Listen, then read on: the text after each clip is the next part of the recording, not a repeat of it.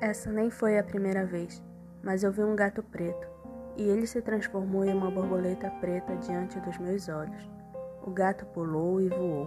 Foi num dia quente, e senti uma liberdade absurda.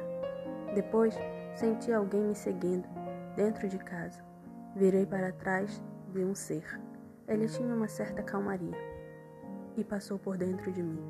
Senti frio, chorei. Aliviei todas as dores que sentia no meu corpo, na minha alma. Outro dia, uma borboleta preta voou no meu rosto e desapareceu no ar, me deixando ofegante. Num dia desses, ela tornou a entrar no meu quarto, voou por todos os lados, me encarou, se curvou e foi embora. Dessa vez senti medo, desespero, desamparada. Anteontem, vi um pássaro preto, se aproximou de mim, me lambeu os pés, foi embora. Num relance, senti que estava sem destino, sempre assim.